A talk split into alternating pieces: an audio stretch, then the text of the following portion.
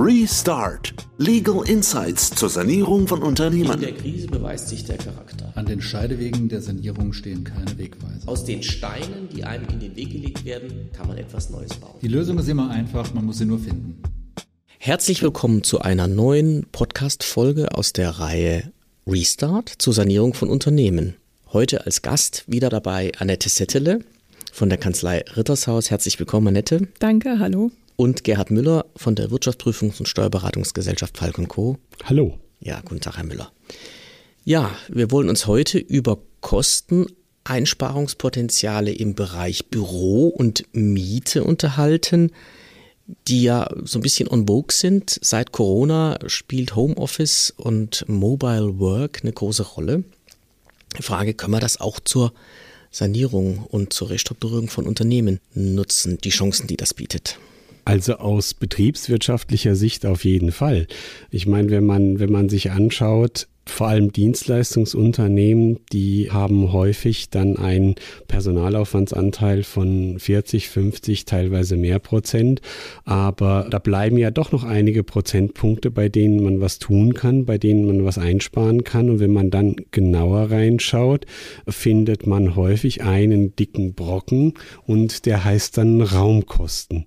Raumkosten, das ist die Miete, das ist alles, was dann noch hinterher dranhängt, sei seien es irgendwie Reinigung, Instandhaltung oder auch Nebenkosten und was, was damit auch wiederum zusammenhängt, wenn ich, wenn ich Leute in diesen Räumen, in den Betriebsräumen aufbewahre, dann wollen die auch was essen, wollen was trinken. Und also es, es, es, es hat Weiterungen.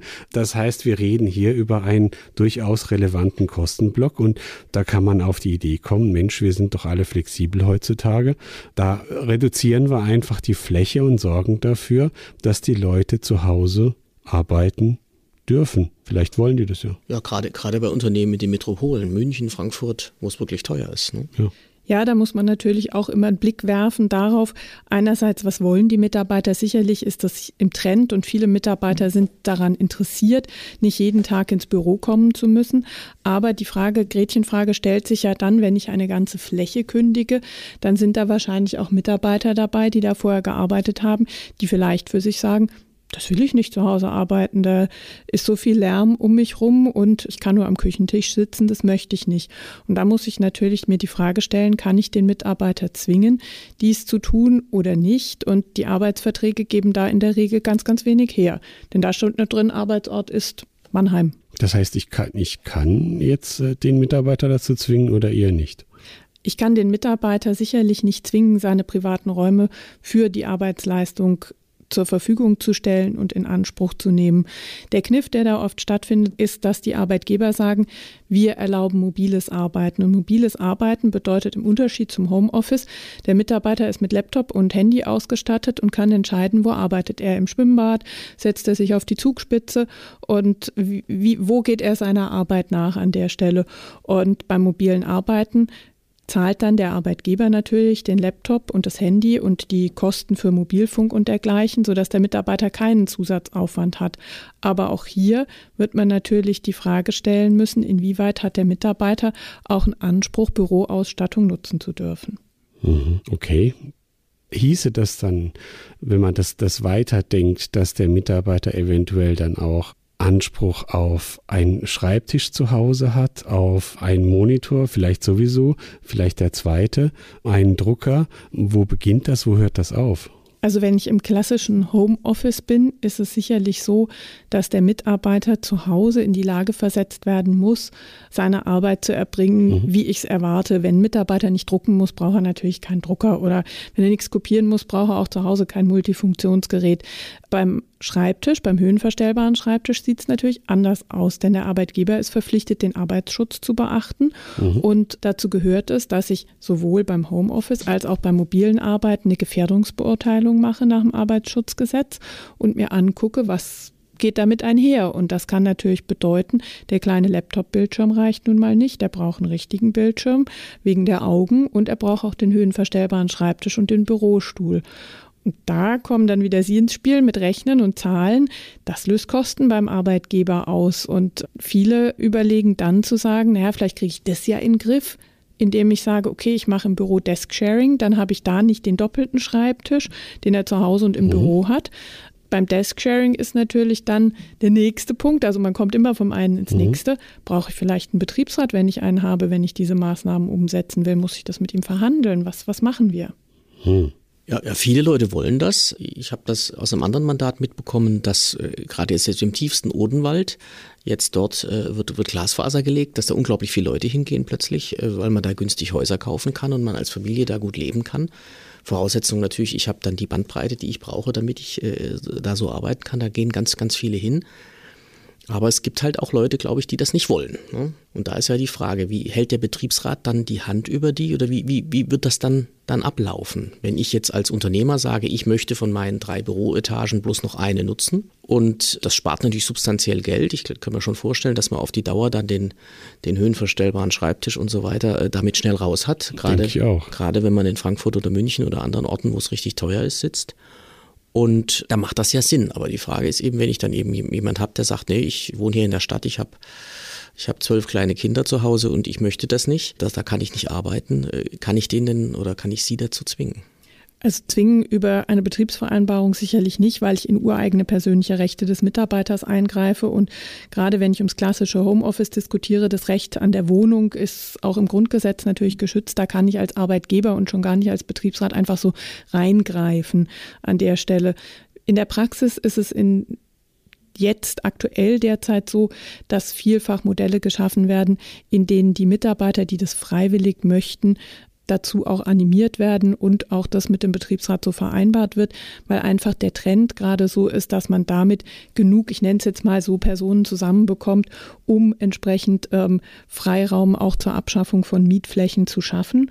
Und das wird sich möglicherweise entwickeln, aber ich gehe davon aus, dass man das Ganze, die ganze Situation auch auf die Arbeitsverträge antizipiert und dort viel mehr schon auch im Keim anlegen wird, dass man diese Situation flexibles Arbeiten entsprechend schaffen kann.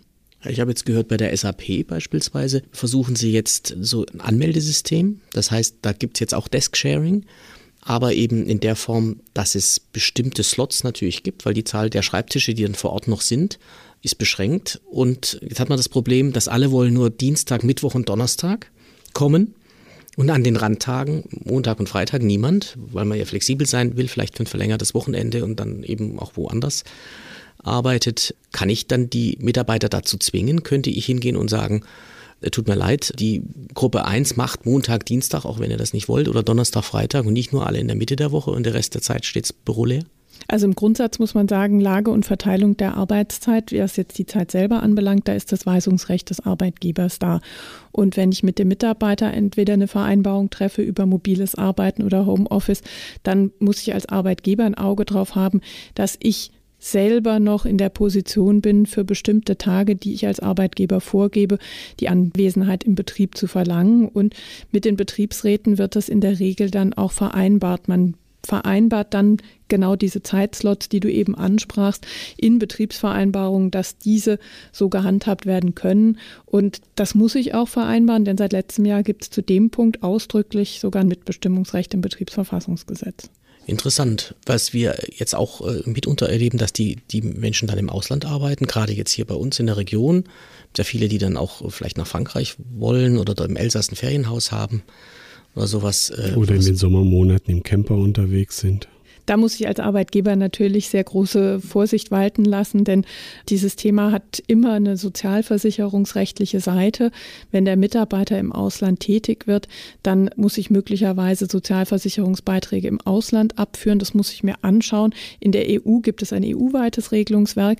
Bei allen anderen Ländern muss man schauen, gibt es Abkommen, wo gibt es Abkommen, um das in den Griff zu bekommen. Und ich kenne Großunternehmen, die da schon ganze Teams mit beschäftigen, weil sie sagen, wir kriegen die Fachkräfte Fachkräfte nicht, wenn wir nicht auch diesem Wunsch irgendwo Rechnung tragen. Aber wir müssen uns absichern, führen wir richtig die Sozialversicherungsbeiträge ab. Und umgekehrt gibt es Anwälte, die ich kenne, die sagen, sie raten ihren Mandanten, Homeoffice oder Mobile Work im Ausland zu verbieten. Da muss man den Weg durch die Mitte finden, denn ich glaube, man kann sonst ohne dieses Thema für sich schon mal durchdacht zu haben, diese ganze Thematik Mobile äh, Work nicht angehen. Das, das, das, heißt, das heißt letztlich, von der spanischen Insel aus äh, zu arbeiten, hört sich toll an. ist aber dann vielleicht rechtlich auch nicht ohne Implikation, wobei ich mir vorstellen kann, zu einer Zeit von Fachkräftemangel, gerade jetzt, wenn ich irgendwelche Programmierer habe oder andere Leute, wo ich Ingenieure, wo ich wirklich Schwierigkeiten habe, die da entsprechend Fachkräfte zu bekommen, da, da wird man sich was einfallen lassen müssen, wenn man so die Leute kriegt. Da muss man sich sicherlich was einfallen lassen, aber um es auch wieder auf diese Einsparungspotenziale runterzubrechen, man muss sich dann natürlich auch immer wieder überlegen, was verursacht so ein Mitarbeiter bei mir für Kosten. Wenn ich wirklich Sozialversicherungsbeiträge im Ausland zahlen muss, brauche ich einen Payroll-Provider. Was kostet der? Kann ich dann wirklich noch was sparen? Und da muss ich einfach sehr stark abwägen und vielleicht auch schon bei der Aufstellung des Konzepts solche Fälle einfach durchrechnen und schon mal in Gedanken durchspielen. Das heißt, wenn wir es in eine Nussschale gießen, ist es im Endeffekt das Thema Betriebsrat. Ich brauche bei den größeren Unternehmen, muss ich das mit dem Betriebsrat abstimmen. Ja. Und äh, ich, ich muss natürlich das rechtlich auch gerade mit der Tätigkeit im Ausland sauber dann aufsetzen. Ja. Vielen Dank. Annette, vielen Dank, Gerne. Herr Müller. Vielen Und äh, wir sehen, also das Arbeiten mobil rund um den Globus äh, ist spannend, aber auch, wie vielleicht nicht unerwartet, nicht ohne Schwierigkeiten. Ja, vielen Dank und bis zur nächsten Folge. Dankeschön. Bis zum nächsten Mal. Tschüss.